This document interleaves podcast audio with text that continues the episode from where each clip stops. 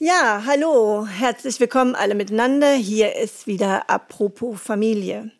Wir wenden uns heute nochmal einem ganz besonderen Thema zu, nämlich Corona. Wahrscheinlich kommt es euch allen zu den Ohren heraus. Keiner mag es mehr hören. Wir hoffen alle darauf, dass es sich langsam verbessert und dass wir irgendwann wieder ein bisschen freier werden. Aber was das Thema Corona für uns nochmal sehr interessant macht, ist, ähm, wie geht es eigentlich tatsächlich unseren Kindern? Hier im Forum kommen immer wieder neue Fragen auf und immer wieder neue Themen auf, wenn Eltern erzählen, wie sie die Zeit der ja, Beschulung ihrer Kinder erlebt haben.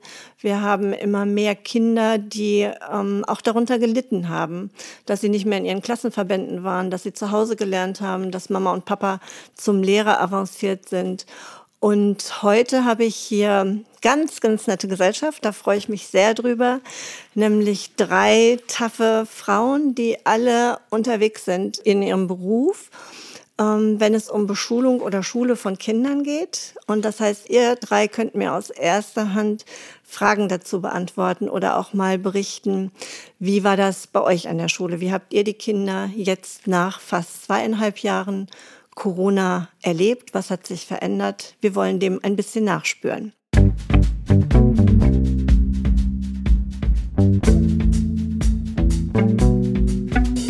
Ja, und ich begrüße ganz herzlich Anne. Wir beide kennen uns schon recht lange. Wir kennen uns über deine Kinder, die jetzt mittlerweile auch schon, ich glaube, recht groß geworden sind darüber. Ich weiß gar nicht genau, wie alt die Ältesten, aber wir kennen uns eben schon ganz lange. Und vielleicht magst du dich mal eben kurz vorstellen. Ja, ich heiße Anne, bin Mutter von drei Kindern. Die zwei älteren, die kennst du ja sehr gut oder hast sie früher als Kinder kennengelernt. Ja, die älteste ist mittlerweile 21 und schon im Studium, die mittlere genauso. Ja, aber einen kleinen, einen Nachzügler haben wir noch, der ist jetzt zwölf. Ja, und mit dem konnte ich natürlich auch diese ganze Corona-Zeit ganz gut mitmachen und mitverfolgen. Aber ich unterrichte ja auch noch an der Lippetal-Schule als Lehrerin, habe also auch noch die Lehrersicht. Ja, super. Prima, dann mache ich mal weiter. Ja, ich bin Silke. Ich habe auch drei Kinder im Alter von 15, 17 und 19 Jahren.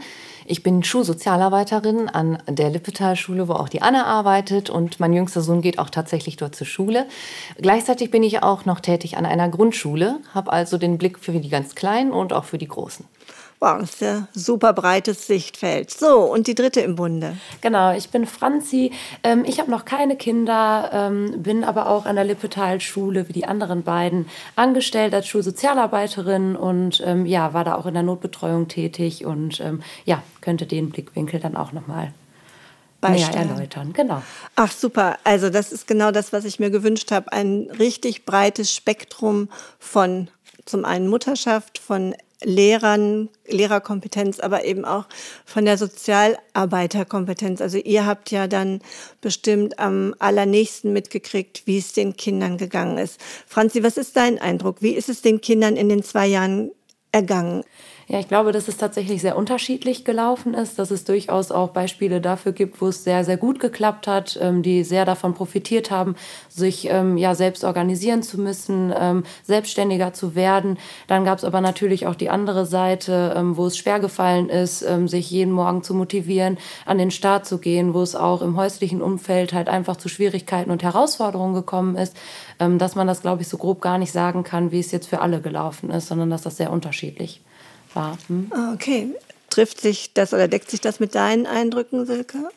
Auf jeden Fall. Das kam auch äh, ganz deutlich darauf an, wie entspannt die Eltern in, durch die Situation gekommen sind, wenn man hohe Belastungen auch durch Homeoffice und so weiter hatte und viele kleine Kinder zum Beispiel zu Hause. Da habe ich die Erfahrung gemacht, dass das für die Familien wirklich eine große Zerreißprobe auch war, weil man sich so die Frage gestellt hat, wem werde ich jetzt gerecht, meinem Beruf oder meinen Kindern und äh, häufig die eigenen Ansprüche auch gar nicht äh, erfüllen konnte.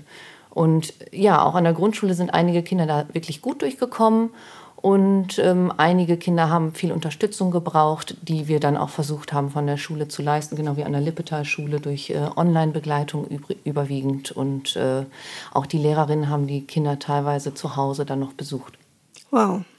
Anne, was würdest du sagen? Sag doch mal kurz, welche Kinder unterrichtest du jetzt? Welche sind so deine Schützlinge? Also im äh, Moment bin ich in den Jahrgangsstufen 7 bis 9, also 7, 8, 9.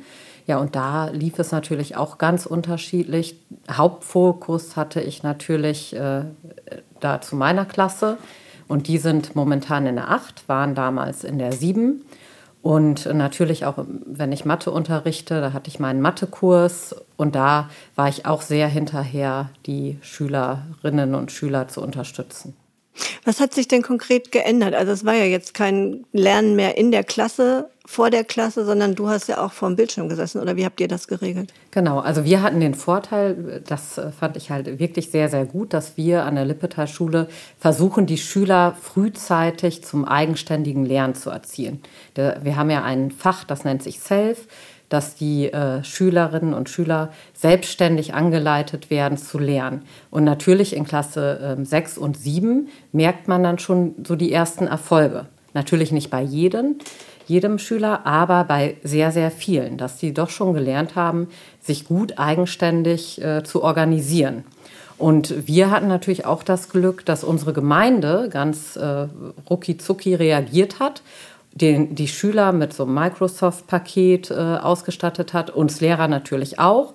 Wir hatten ganz schnell Teams am Start und äh, ein Web-Untis, so ein Messenger ähm, zur Verfügung gestellt bekommen, dass wir relativ schnell äh, loslegen konnten. Das hatten ganz viele andere Schulen nicht. Wir konnten ganz schnell loslegen, hat aber auch am Anfang natürlich zu Chaos geführt.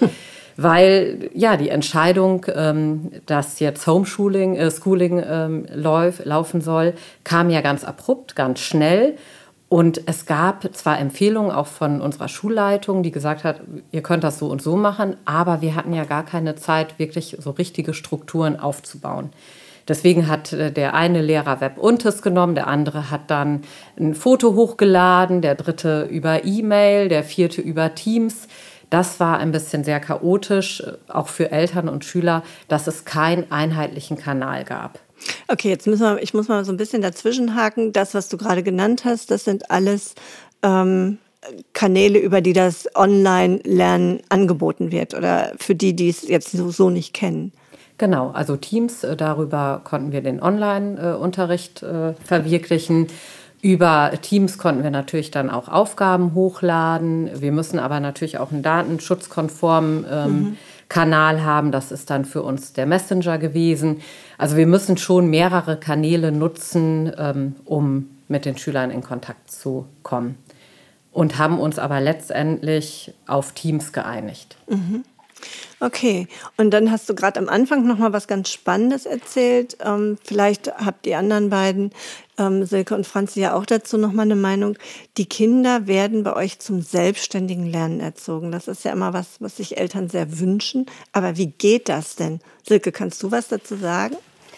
Ja, in unseren Self-Stunden haben wir ein äh, Konstrukt, das nach einem ganz bestimmten Schema ähm, den Schülern vermittelt, wie kann ich eine Aufgabe angehen und ähm, wie schaffe ich es, meine Fragen vielleicht zurückzustellen und erst etwas anderes zu bearbeiten, sodass sie wirklich ans eigenständige Arbeiten kommen. Da gibt es so ein System, erst werden die Aufgaben gelesen, du entscheidest dich für ein bestimmtes Fach, das du bearbeiten möchtest, dann liest du dir die Aufgabe durch, aber dazu kannst du, Anne, als Lehrerin vielleicht noch ein bisschen mehr sagen. Als Sozialarbeiterin begleite ich diese Helfstunden nicht, mhm. aber ich bemerke das bei meinem Sohn, der anfänglich wirklich große Schwierigkeiten hatte, sich selbst zu organisieren mhm. und der durch äh, diese Struktur, die in den Self-Stunden gegeben ist, ähm, ja, das auch auf andere Aufgaben ummünzen konnte. Und das heißt, wenn der jetzt Aufgaben angeht, weiß der ganz genau, ich lese die Aufgabe, dann mache ich dies, dann mache ich das und bei Fragen mache ich dies und jenes, wenn ich nicht mehr weiter weiß. Vielleicht bearbeite ich erst eine andere Aufgabe oder ich schaue, finde ich jemanden, der mir helfen kann.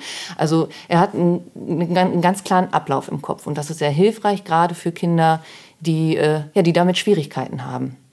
Und das sagst du jetzt nicht nur als Sozialarbeiterin, sondern das sagst du auch als Mutter. Ja, auf jeden Fall. Also äh, für meinen Sohn war das wirklich ein Glücksgriff, diese Self-Stunden und ähm, diese enge Begleitung auch durch äh, die Lehrer, die da stattfindet.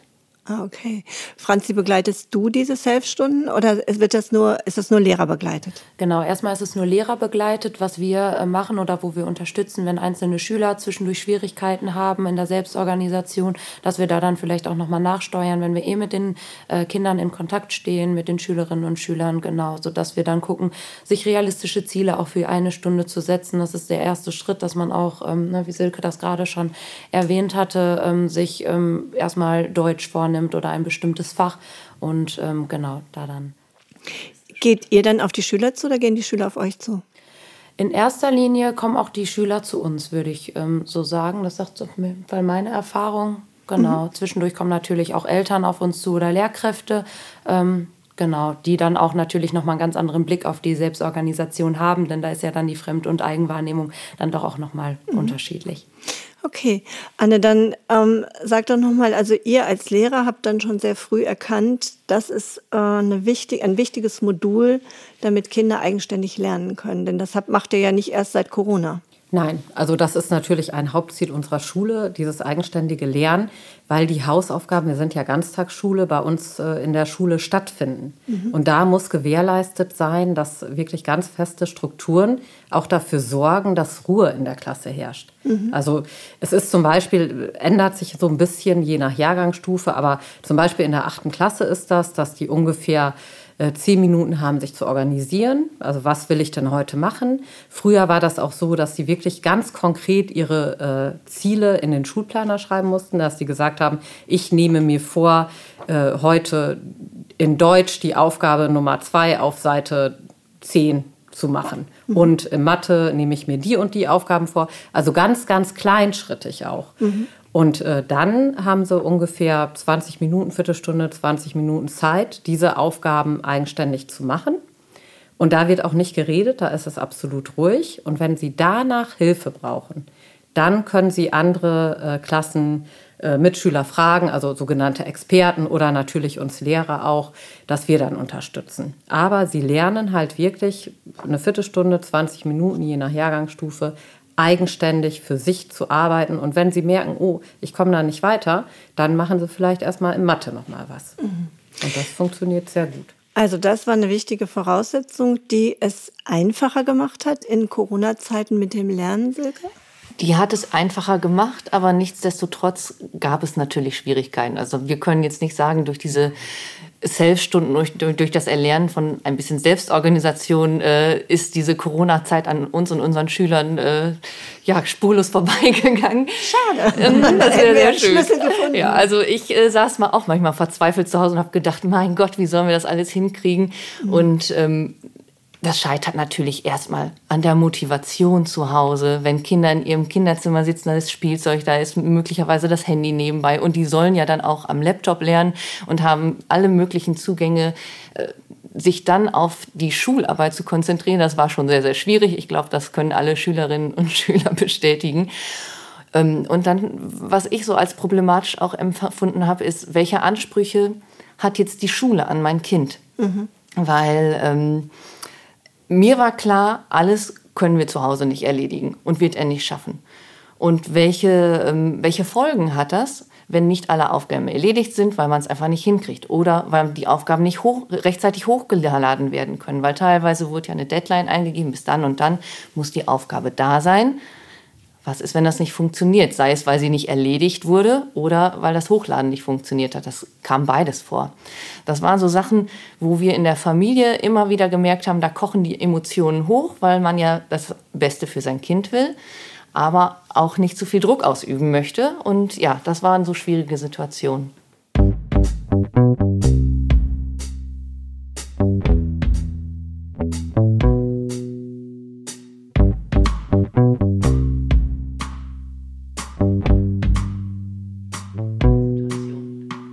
Ja, da kann man ganz schön, das erzählen Eltern auch hier, ganz schön ähm, so zwischen die Räder im Grunde genommen. Und das Verhältnis zwischen Eltern und Kindern war durch diese Schulgeschichte, finde ich, nochmal hoch belastet irgendwie, weil Eltern so zum Lehrer und zum Aufpasser avancierten, was eigentlich so gar nicht ihre Aufgabe ist. Franzi, du nix total intensiv mit dem Kopf. Was hast du erlebt? Was haben Schüler dir erzählt oder was haben Eltern dir erzählt? Ja, ich habe das in der Notbetreuung wahrgenommen äh, und auch von den Rückmeldungen der Eltern, äh, die ihre Kinder dann bei uns in der Notbetreuung untergebracht haben, dass das als sehr große Entlastung wahrgenommen wurde, dass ähm, der schulische Part weiterhin ausgelagert wurde von ähm, ja, dem familiären Bereich und ähm, ja, dass da einfach dann Erleichterung gespürt wurde, ja. Mhm.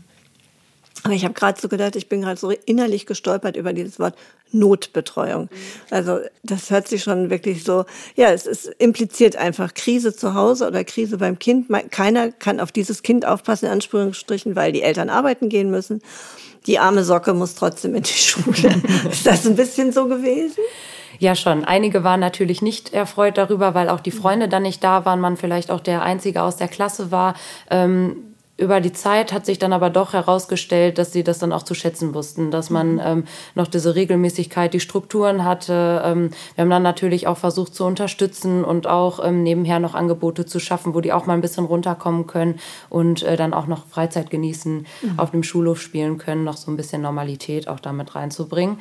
Ähm, aber tatsächlich war die Notbetreuung wirklich auch für die eine Notbetreuung, mhm. genau. Ja. Okay, Anne, wie war das denn mit dem Anspruch der Schule? Was hattet ihr, ich sage jetzt mal ganz allgemein und sehr generalisierend, was war denn der Anspruch der Schule, was die Hausaufgaben oder was überhaupt das Lernen angeht?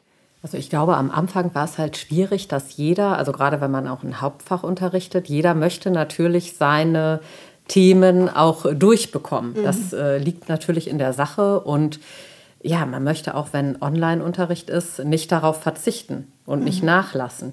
Ich glaube, was bei uns eine sehr, sehr große Hilfe war, dass äh, wirklich dann der Lehrerrat und die Schulleitung sich mal zusammengesetzt haben und auch Teile vom Kollegium und einfach mal überlegt haben, welche Fächer sind jetzt wichtig, in welchen Fächern geben wir denn Aufgaben, wie viele, dass einfach mal so Absprachen ähm, erfolgten, an die sich jeder zu halten hatte.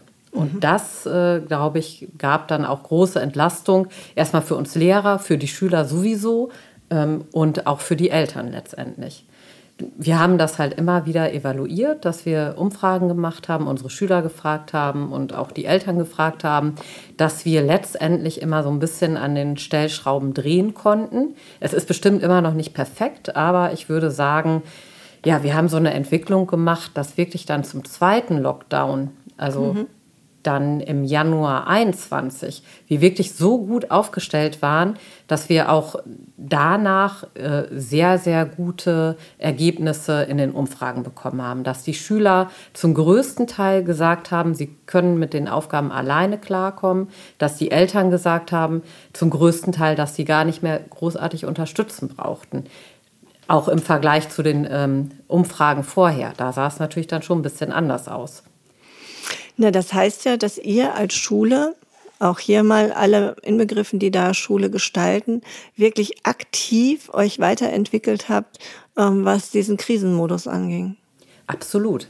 Muss ja auch sein, weil wir können ja nicht äh, wissen, was äh, bewegt die Eltern. Und auch ähm, ich als Mutter, das ist natürlich auch was anderes, wenn ich mein Kind zu Hause begleite. Das ist, äh, sind zwei Paar Schuhe. Und ähm, ich habe das halt teilweise so empfunden, dass die Lehrer, das jetzt äh, von meinem Sohn, dass es da nicht diese Absprachen gab. Dass der eine äh, 20 Arbeitsblätter verlangt hat und der andere ähm, sich gar nicht gemeldet hat. Also da gab es Riesenunterschiede. Und äh, auch meine Kollegen und ich, wir haben das schon so empfunden, äh, dass wenn man so eine feste Vorgabe hat, zum Beispiel, wir haben ja einen 60-Minuten-Takt, ähm, drei Mathestunden und zwei Mathestunden sollen online erfolgen und eine Mathestunde ähm, steht man zur Verfügung, so für, auch für Einzelsprechstunde für die Schüler, ähm, aber eine Stunde arbeiten sie dann alleine für sich. Aber man steht halt äh, im, also man steht schon zur Verfügung. Mhm. Und das sind so Absprachen, die haben mir meinen Arbeitsalltag total erleichtert weil ich dann ja auch wusste, so und so sollen was machen. Und mhm. ich glaube, das äh, war dann auch letztendlich für die Schüler und für die Eltern sehr hilfreich. Ja, genau, das wäre ja ganz spannend, Silke, mal nachzufragen. Deine Jungs gehen ja, oder dein einer Sohn geht noch, da einer, genau. ein, einer der Söhne geht noch ähm, dort zur Schule. Ist das tatsächlich so angekommen, dass auch die Schüler sich da gut eingefunden haben? Oder war es eher anders bei euch zu Hause dann? Nee, also ich kann das eigentlich nur bestätigen. Also der zweite Lockdown war ähm, kein Schreckgespenst für meinen Sohn und für mich auch nicht mehr. er hat sich da ganz gut eingefunden und besonders diese Sprechstunden, die waren sehr, sehr hilfreich, mhm. weil da sehr individuelle Fragen nochmal beantwortet werden konnten und äh, ja einfach individuelle Hilfen gegeben werden konnten, sodass in einigen Fächern er sich deutlich verbessern konnte. Also wow. das hätte ich überhaupt nicht erwartet. Äh, allerdings muss man auch sagen, im zweiten Lockdown haben wir auch einige Schüler komplett verloren. Also, dass mhm. Äh, die im ersten Lockdown schon so gekippelt haben und nicht regelmäßig in, bei den Stunden dabei waren, das hat sich im zweiten dann noch sehr verstärkt und da hatten wir große Schwierigkeiten, die wieder einzufangen. Und das zeigt sich auch jetzt im Schulalltag, dass die schwer wieder den Weg zurück in die Schule finden. Okay, Franzi, was heißt denn, wir haben die Kinder ganz verloren? Also bedeutet das, die sind überhaupt nicht mehr aufgetaucht? Ihr habt, die, ihr habt gar keinen Zugriff mehr auf die gehabt? Oder die haben auf Zugriff nicht mehr reagiert oder was bedeutet das denn? Ja, auch das ist, glaube ich, unterschiedlich gewesen. Ne? Einige, die ähm, wirklich versucht haben, unterzutauchen, dass man da ähm, durch Hausbesuche oder andere Maßnahmen nochmal in Kontakt treten musste. Ähm, aber auch welche, die ähm, sich geweigert haben, die Kamera anzustellen und äh, so irgendwie ihre Ausflüchte und Auswege dann aus dem ähm, regulären Unterricht dann zu suchen. Hm? Aber ich meine, da habt ihr ja in dieser Zeit so hört es sich zumindest an, einen unglaublich intensiven Einblick auch in familiäre Verhältnisse bekommen. Also alleine dadurch, dass die Kameras an waren und ihr Lernsituation ähm, der Kinder bildlich gesehen habt. Das kriegt man ja sonst nicht mit, denke ich, ob die in der Küche sitzen, in ihrem eigenen Zimmer, am Wohnzimmertisch oder in was für unter oder unter was für Bedingungen die so lernen müssen. Und zum anderen sprichst du gerade von Hausbesuchen. Also ich kann mich gar nicht erinnern, dass Lehrer oder eben Schulsozialarbeiter gab es natürlich zu meiner Zeit nicht und zu der Zeit meiner Kinder kam das gerade erst so in die Entwicklung, ähm, dass die nach Hause gekommen sind. Mhm. Ja, das setzt natürlich eine gute Zusammenarbeit auch mit den Eltern voraus, ne? dass die ähm, mit uns im Kontakt stehen, ähm, dass die natürlich auch einwilligen, dass wir da ähm, ja mal äh, vorbeischauen und ähm, ja gut im Gespräch sind, sodass wir dann die Möglichkeit haben, auch die Kinder im familiären Umfeld, im privaten Umfeld dann auch anzutreffen. Wie war da so die Resonanz drauf? War das schwer, Eltern dafür zu gewinnen? Oder auch hier ganz unterschiedlich? Gab es Eltern, die sich dem ganz verweigert haben?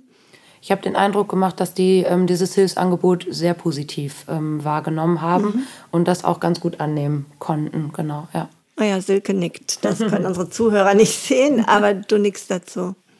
Genau, also ich äh, glaube, die Eltern, also viele Eltern hatten selber große Not und haben dann jede Hilfe, die wir geboten haben, auch wirklich sehr dankbar angenommen, weil ähm, die Konflikte zu Hause sich einfach sehr schnell hochschaukelten mhm. und dann ist jemand von außen, der da nochmal mit den Kindern spricht, meistens äh, eine ganz hilfreiche, ja, eine hilfreiche Geschichte. Mhm.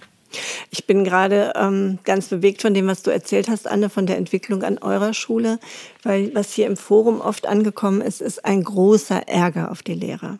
Also, ähm, dass Eltern sich in Erziehungsberatungsgesprächen beschwert haben, die Lehrer machen sich das einfach, ähm, die kontrollieren nicht wirklich, ähm, denen ist das egal, was die Kinder ähm, machen. Oder die geben eben so immens viel auf, dass es überhaupt nicht zu schaffen ist, dass es so ein großer Druck gibt die sind in den Sprechstunden nicht immer erreichbar.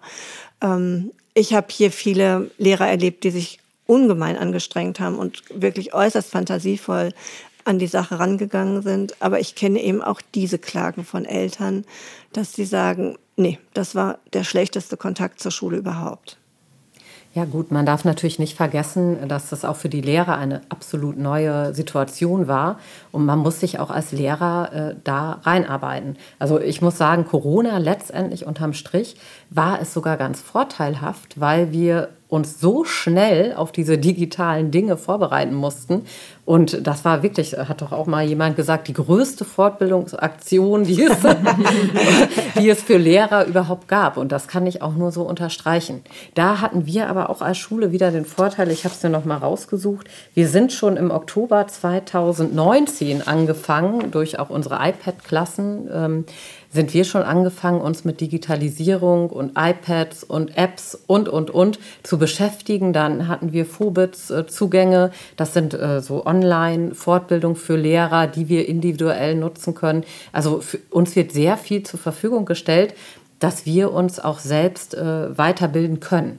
Also das heißt letztendlich, natürlich spreche ich jetzt auch nicht für alle Kollegen, aber ganz viele Kollegen waren schon äh, gerade in diesem Bereich schon sehr weit. Dann mhm. fällt es einem natürlich leichter. Aber es gibt auch Kollegen, die hatten noch nie ein iPad in der Hand und von jetzt auf gleich müssen die dann Online-Unterricht machen, äh, kriegen es genauso wenig hochgeladen wie die Schüler, kriegen es genauso wenig äh, auf die Reihe. Und ähm, da auch ein bisschen Verständnis zu haben, das finde ich, ist dann auch mal angesagt. Also, dass man nicht immer erwartet, dass äh, die Lehrer dann auf einmal die besten Technikfreaks da sind. Das sind wir nun mal nicht. Wie gesagt, wir hatten jetzt den Vorteil, dass viele Lehrer von unserer Schule schon sehr gut geschult waren, aber das war ja dann jetzt auch eher Zufall. Mhm. Also von daher habe ich da auch großes Verständnis, wenn es da viel Probleme gab. Mhm. Silke. Ja, und was das Aufgabennachschauen angeht, da denke ich immer, es ist ja eine ganze Klasse, die Aufgaben abgibt. Und im normalen Unterrichtsalltag wird auch nicht jede Aufgabe nachgeschaut. Dann landet die im Heft oder im Ordner und verschwindet ungesehen in der Tasche. Und ähm, es ist natürlich einerseits von Vorteil, dass man dann mehr Aufgaben nachschauen kann, aber der zeitliche Umfang ist dann auch so immens, dass das für alle gar nicht zu machen ist. Und natürlich freuen sich alle über eine Rückmeldung für das eigene Kind, aber ähm, wenn man bedenkt, wie viele Schüler ein Lehrer da versorgen muss, dann ist das quasi unmöglich, das ist gar nicht zu schaffen. Ach, das ist auch nochmal gut, dass du da nochmal drauf hinweist, weil ich glaube, das geht wirklich verloren dann in dem ähm, sehr ähm, subjektiven Blick auf die eigene Familiensituation, dass da ja wirklich viele Familien mit vielleicht auch 100 Familien bedient werden und nicht immer nur die Schüler der einen Klasse, in der das eigene Kind gerade geht.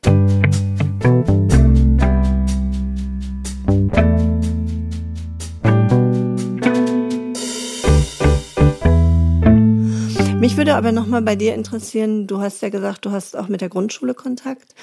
Wie ist es denn so den Grundschulkindern ergangen? Also was ich hier aus dem Gespräch weiß, ist, dass es ja quasi einen ganzen Jahrgang gab, der zu Corona eingeschult wurde und dann aber gar nicht quasi Schule erlebt hat. Also das, was dann schon ein Jahr vorbereitet war, gehypt war, warte nur, bis du in die Schule kommst und das wird so toll und in der Schule lernst du lesen und schreiben und plötzlich fing Schule an und gleich danach hörte sie wieder auf. Und die Schüler oder ja, die Kinder waren zu Hause und nichts war mit in der Gruppe lesen, rechnen, schreiben, lernen. Mhm. Ja, das war für die Schülerinnen und Schüler tatsächlich sehr, sehr schwierig. Bei uns an der Grundschule haben wir ähm, die Schüler in kleine Gruppen eingeteilt, so je sechs Schülerinnen und Schülern, und die haben dann jeden Vormittag ähm, eine Unterrichtsstunde erhalten mit der Lehrerin und dann gab es einen gemeinsamen Einstieg und einen gemeinsamen Abschluss. Das heißt, die waren schon, äh, hatten am Vormittag zumindest das Gefühl, irgendwie findet Schule statt, aber natürlich nicht in dem Sinne, wie sie sich das gewünscht hätten. Um, ähm, der größte Wunsch, den die immer wieder äußerten und auch immer noch äußern, war, wann ist dieses blöde Corona endlich vorbei? Ich wünsche mir so sehr, dass wir die Masken abnehmen können und dass es wieder normal ist. Also und ähm, Wobei dieser Wunsch immer seltener geäußert wird. Ich glaube, dass sich alle so sehr an diese Situation gewöhnen. Das ist einerseits natürlich gut, andererseits auch irgendwie tragisch, dass äh, für, gerade für die Erst- und Zweitklässler Schule so mit Maske ganz normal ist. Ich kann mich noch erinnern, als wir zum ersten Mal äh, in die Schule kamen mit Masken, da habe ich in den ersten Wochen immer so Quizspiele gemacht, dass wir Gefühle von den Augen und von der Körperhaltung ablesen können. Und dann haben wir alle gemerkt, wie schwierig das eigentlich mhm. ist. Ich glaube, mittlerweile sind da alle ziemlich gut drin geworden. mhm. Ja, also da findet einfach Lernen auf einer anderen Ebene statt. Mhm. Ja, und was natürlich fehlte in dieser ganzen Lockdown-Zeit, wo die Kinder zu Hause waren, das war das soziale Miteinander und auch ja, das Üben, wie sprechen wir miteinander, wie gehe ich Konflikte ein, das merken wir in der Schule ganz deutlich, dass vielen Kindern da was fehlt. Mhm. Auch den Kindergartenkindern äh, ist, das ist ja gerade diese Entwicklungsphase, in der sie lernen, äh, ich löse meine Konflikte nicht durch Beißen oder Hauen oder Schubsen, sondern auch mal durch Sprache. Äh, also da hat man einfach gemerkt, da fehlt ganz, ganz viel, wo wir noch deutlich dran arbeiten müssen. Ja, und ich glaube, was den Kindern auch wirklich so in den Klamotten hängt. Ne? Also das ja. ist, ähm, das war ja zum frühen Einstieg da eben, wo Schule eigentlich anfängt, eine prägende Phase, die so nicht stattgefunden hat. Ähm, und das, was ich auch immer wieder von Eltern hier höre, ist, wie schwer es ist, Kindern gerade die Grundelemente beizubringen, mhm. eben wie Schreiben, Rechnen, Lesen. Wir machen das alle selbstverständlich. Aber wenn wir jetzt Kinder unterstützen sollen, das zu lernen, wie man es lernt, damit man es hinterher gut kann. Das ist ja auch nochmal eine richtige Herausforderung. Silke, du hast gerade nochmal ähm, gedacht, du musst noch mal einen Einwurf machen. Worüber haben wir nicht gesprochen? Was ist dir gerade noch mal aufgefallen? Ich habe darüber nachgedacht, dass in der Corona-Zeit, äh, als wir im Lockdown waren, haben sich Kinder oft darauf beschränkt oder mussten sich darauf beschränken, sich nur noch mit einem anderen Kind zu verabreden. Und dadurch sind viele Freundschaften, die vielleicht auch gerade am Aufkeimen waren, gar nicht erst entstanden oder auch ähm, zerbrochen, weil sich Kinder nicht mehr gesehen haben.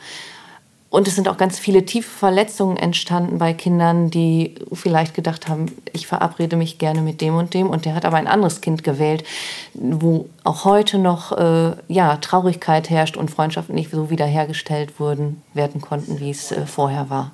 Ja, ich danke dir nochmal für diesen wichtigen Nachsatz, weil auch das ist was, was ähm, Eltern manchmal nicht sehen, wie wichtig das für Kinder ist, dass sie gerade mit diesem Kind spielen oder sich gerade mit jenem Kind verabreden können oder wie furchtbar es ist, zurückgewiesen zu sein, wenn die Auswahl zwischen drei oder vier Spielkameraden besteht und sich eben ein Kind einfach früher für jemand anders entschieden hat.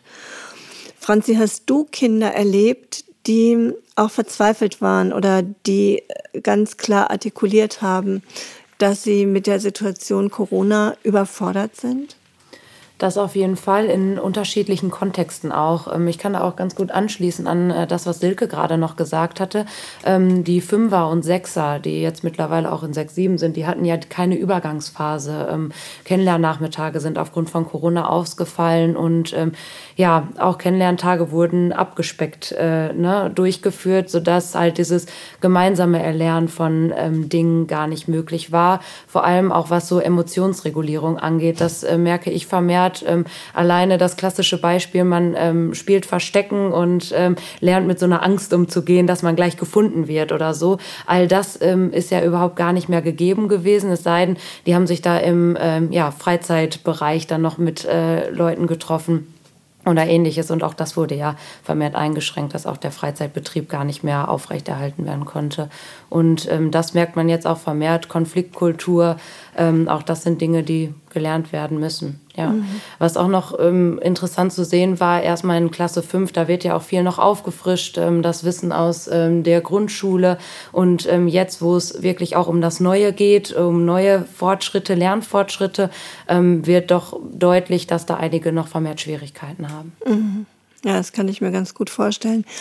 Anne, vielleicht noch mal zu dir. Es gibt auch viele Eltern, die formulieren, ähm, wo sollen eure, unsere Kinder die Lücken schließen, die durch Corona entstanden sind. Also es gibt richtige Wissenslücken in der Vermutung der Eltern, vielleicht auch in der Realität, das weiß ich nicht, weil Schulen ja sehr unterschiedlich gearbeitet haben. Aber das, was so durchklingt, ist, dass sich viele Eltern doch große Sorgen machen, dass ihre Kinder jetzt durch diese zweieinhalb Jahre Corona viel schulisches Wissen versäumt haben.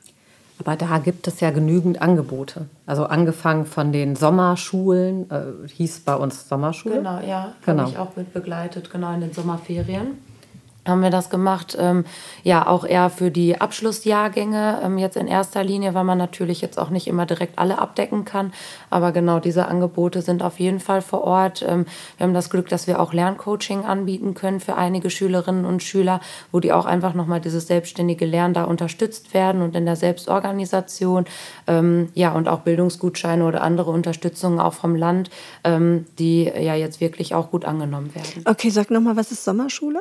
Genau, da haben wir in den Sommerferien äh, drei Wochen ähm, ja ein Nachhilfeinstitut ähm, ja mit denen kooperiert und äh, die sind dann zu uns in die Schule gekommen und haben dann äh, in den Hauptfächern Mathe, Deutsch und Englisch ähm, Nachhilfe auf eine sehr lockere Art und Weise gemacht, äh, mhm. so dass man den äh, Schülern doch auch vermitteln konnte, okay, ihr müsst jetzt nicht zusätzlich noch Schule machen in den Ferien, sondern ähm, ihr sollt was lernen und äh, die Lücken da schließen und Fragen stellen können und äh, ja, Okay, das, was jetzt unsere Zuhörer nicht sehen konnten, ist, du hast wirklich dabei gelächelt und hast also es sah so aus, als ob dir eine ganz witzige Idee dabei noch gekommen ist, an Bilder gekommen sind, wo du sagst, nee, das hat sich wirklich unterschieden von Schule im Allgemeinen ja, das war wirklich schön zu sehen, dass sie sich auch untereinander sehr unterstützt haben und da auch so eine lockere Atmosphäre geherrscht hat. Also mhm. man war wirklich, ähm, da war eine schöne Arbeitsatmosphäre, also auch wirklich eine ruhige Atmosphäre, aber dennoch in so Pausenzeiten oder so auch wirklich Gelassenheit und Spaß am Start. Wir haben das auch zeitlich so verkürzt, dass sie auch noch was von ihren Tagen dann auch hatten, ähm, dass sie die Freizeit auch noch mit anderen verbringen konnten, sodass sie jetzt nicht, wir sind ja eine Ganztagsschule bis 15.40 Uhr, wie sonst in meiner Schule sind, sondern wirklich auch mittags dann ähm, frei hatten. Und auch bei dem Abschluss äh, hat man auch äh, an der positiven Rückmeldung der Schüler gemerkt, dass ähm, die davon profitieren konnten. Das ist zumindest das, was bei mir angekommen ist. Ja, schön, hört sich gut an. Aber Anne, nochmal zu den Lernlücken. Gibt es Lernlücken in diesen zwei Jahren? Muss das sein? Ist das zwangsläufig so? Ist das vielleicht nur punktuell so? Also das würde ich auch sagen, ist ganz unterschiedlich. Also so, wenn ich mir die Ergebnisse der Arbeiten anschaue, kann man sagen, dass die Arbeiten jetzt nicht äh, schlechter oder besser ausfallen als sonst. Von daher kann man allgemein sagen, gibt es so keine Lernlücken. Mhm. Aber natürlich ist es so, wenn man wieder individuell schaut, gibt es da Riesenunterschiede. Es gibt ja auch Kinder, die solche Angebote annehmen. Und es gibt halt auch Kinder, die sich da total weigern. Und ähm, das werden wir, glaube ich, leider auch nie grund, also grundlegend ändern können.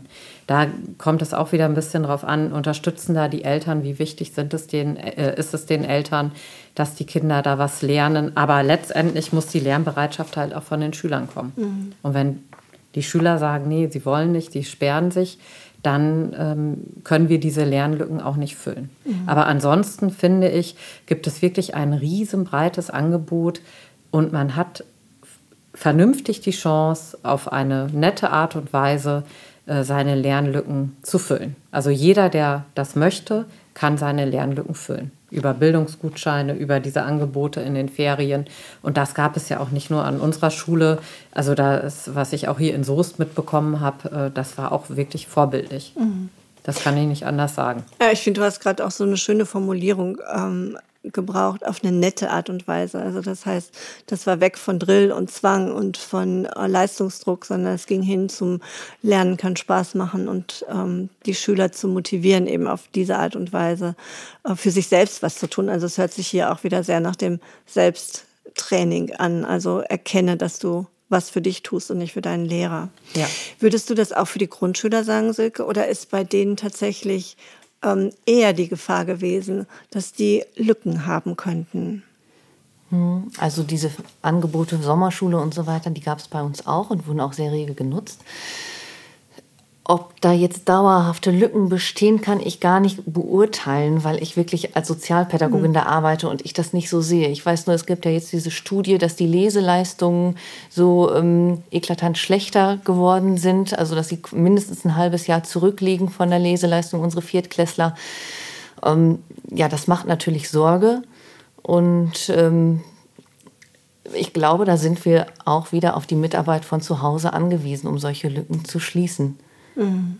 Weil in der Schule gibt es diese Lehrpläne, es schreitet fort und fort und fort und wir machen so viel individuelle Förderung wie möglich, aber bei einigen Kindern ist es sicher noch nötig, mhm. dass äh, da zu Hause oder durch Nachhilfeinstitute oder so weiter noch unterstützt wird. Ist das immer nur bei Familien, frage ich jetzt wirklich mal ganz ähm, auf den Punkt gebracht, aus sozusagen lernschwachen, lernfernen Familien oder würdet ihr sagen, nee, das zieht sich eigentlich durch alle Felder, durch alle Familienstrukturen? Mhm. Also ich glaube, in der weiterführenden Schule ist es tatsächlich in allen, allen Familienstrukturen. Da äh, ist, Franzi glaub, nickt, genau. genau das bestätigen, ja. Das Einfach durch sagen. die individuelle Entwicklung der mhm. Schüler. Die haben eine viel stärkere Persönlichkeitsentwicklung schon hinter sich mhm. und einen viel stärkeren Willen. In der Grundschule ist es doch noch sehr stark vom Elternhaus geprägt, da die, ähm, ja, die Beziehung und die Enge der Nähe und Zusammenarbeit mit den Eltern da viel stärker vorherrscht. Mhm. Okay, ja, ich gucke so ein bisschen auf die Uhr, aber ich würde trotzdem gerne noch mal wissen, digitales Lernen, das Lernen der Zukunft oder doch lieber wieder im Klassenverband, Anna? Also ich würde sagen, auf jeden Fall im Klassenverband, aber diese Möglichkeiten, die wir jetzt zusätzlich bekommen haben, die sind ja gigantisch und auch noch lange nicht äh, äh erschöpft. Mhm. Also zum Beispiel, wenn wir uns als Lehrer, wir sind ja auch Teamschule, kurz absprechen wollen. Da müssen wir uns nicht, wenn der eine in Hamm, der andere was weiß ich wo wohnt, da müssen wir uns jetzt nicht mehr ins Auto setzen und zur Schule düsen und haben dann vier, fünf Stunden verschwendet. Nein, wir können mal eben eine Konferenz äh, starten und haben das. Genauso mit den Schülern. Das hat man dann immer mal, wenn die irgendwie, wenn die irgendwas ganz Besonderes haben. Es gibt kurze Wege, dann kann man sich mal eben zur Videokonferenz zusammenschalten und erklärt mal kurz was. Mhm. Das ist so, also ich finde, dass äh, die Möglichkeiten, die wir jetzt zusätzlich gewonnen haben, finde ich persönlich sehr, sehr positiv. Okay, das hört sich ja fast so an, Franzi, als hätten Lehrer und Schüler ein engeres Band bekommen als vorher im Frontalunterricht. Ja, ähm, kann ich gerade ähm, schwer sagen. Ich habe den Eindruck auch, dass ähm, die Kommunikation intensiver geworden ist mhm. zwischen Lehrer und Schüler und ähm, ja, dass das sowohl positiv als auch ähm, negativ ausgelegt werden kann aus Schülersicht. Ich glaube, dass, ne, dass, die Lehrer da vielleicht auch noch mal einen anderen Blickwinkel haben. Ne? Ich arbeite halt ähm, natürlich auch mit den Lehrern zusammen, ohne geht's ja nicht, aber ähm, halt auch viel mit den Schülern und ähm, da bekommt man dann doch auch ähm, ja diese Distanz ist vielleicht auch geringer geworden. Ne? Man hat die Möglichkeit auch zu sagen, so, und das kannst du doch zu Hause. Und ich habe das doch gesehen, dass das läuft. Und vielleicht dann auch noch mal andere Argumente hat, ähm, sodass ja, das glaube ich ganz unterschiedlich ausfallen kann. Und ich kann mich da nur anschließen. Ich glaube, die gute Mischung aus äh, digital und äh, vor Ort macht es. Ähm, ich hatte jetzt auch wieder mitbekommen, dass äh, eine Schülerin, die auch in Quarantäne war, dazugeschalten wurde, damit die Lücke halt nicht größer wird. Und genauso soll es ja auch genutzt werden und ähm, finde ich dann auch sehr positiv. Ja, prima. Das ist ja eine hohe Flexibilität, die wirklich dadurch auch entsteht, wird mir gerade so deutlich, wenn ich mich mit euch unterhalte. Was würdet ihr euch wünschen, mal abgesehen davon, dass wir uns alle wünschen, dass Corona irgendwie äh, oder die Corona-Maßnahmen äh, möglichst uns nicht wieder treffen. Was würdet ihr euch für die Schüler und die Eltern und die Lehrer wünschen für die Zukunft? Franzi. Ich würde mir wünschen, dass so ein bisschen mehr Ruhe in alles reinkommt. Ähm, es ist viel mehr Struktur und Regelmäßigkeit gegeben. Es hat sich entwickelt, sehr gut entwickelt. Ich hoffe, dass sich das weiter ausbaut und ähm, ja, dass die auch untereinander ähm, sehr viel Harmonie erleben können und ja auch Hilfangebote annehmen können und die auch dann wirklich sichergestellt werden, auch dauerhaft, nicht nur für diese Zeit jetzt, sondern das, was sich bewährt, auch ja längerfristig genutzt werden kann. Mhm. Was würdest du wünschen, Silke? Ich wünsche mir einen positiven Blick, weil äh, in der letzten Zeit haben, glaube ich, viele ja, auf viele Sachen geschimpft, haben oft nur die negativen Seiten gesehen. Und äh, ich würde mir wünschen, dass wir jetzt äh, nochmal die guten Sachen in den Fokus nehmen und auch gerade für die Kinder, damit die äh, ihren Tag gut über, durchstehen und äh, ja, einfach auch wieder Spaß und Freude haben. Mhm. Ja, also das, was wir begonnen haben, auch die gute Zusammenarbeit mit pädagogischen Zentrum, Eltern und Schülern, dass wir das weiter aufbauen und dass äh, auch die Eltern, Lehrer und Schüler erkennen, dass wir denen nichts wollen, sondern dass diese Zusammenarbeit äh, unterm Strich halt zu mehr führt als dieses Gegenseit äh, Gegeneinander. Das finde ich noch ganz wichtig. Mhm. Ja, vielen Dank für die gut formulierten Wünsche. Ich würde mir das auch wünschen und ich würde vor allen Dingen wünschen, dass Eltern und Kinder sich wieder gut in den Blick nehmen können und ähm, ein bisschen, wie soll ich mal sagen, vorsichtig miteinander umgehen, weil alle sind hochbelastet. Eltern sind hochbelastet und Kinder sind auch hochbelastet. Und wenn Kinder ihre Gruppe nicht mehr finden, dann sind sie eben auch manchmal sehr verloren. Und das würde ich mir natürlich wünschen, dass es wieder ein gutes Miteinander gibt. Ich bedanke mich bei euch dreien ganz herzlich. Ich bedanke mich bei allen, die zugehört haben. Ich hoffe, unser Thema war interessant, wenn natürlich auch nicht erschöpfend, weil wir könnten über Corona jetzt, glaube ich, noch drei Stunden sprechen und über das, was an guten oder eben auch an weniger guten Folgen ähm, daraus hervorgeht. Aber das, was ich heute gehört habe, finde ich, macht mir Mut. Also es macht mir Mut, weil ich sehe, dass Lehrer initiativ werden und ganz kreativ werden, dass Sozialarbeiter genau hingucken und gut mit Schulen zusammenarbeiten, vertrauensvoll versuchen, mit den Eltern zusammenzuarbeiten. Und das macht mir wirklich viel Mut für die Zukunft. Vielen Dank, dass ihr zugehört habt und beim nächsten Mal vielleicht wieder, wenn es heißt Apropos Familie.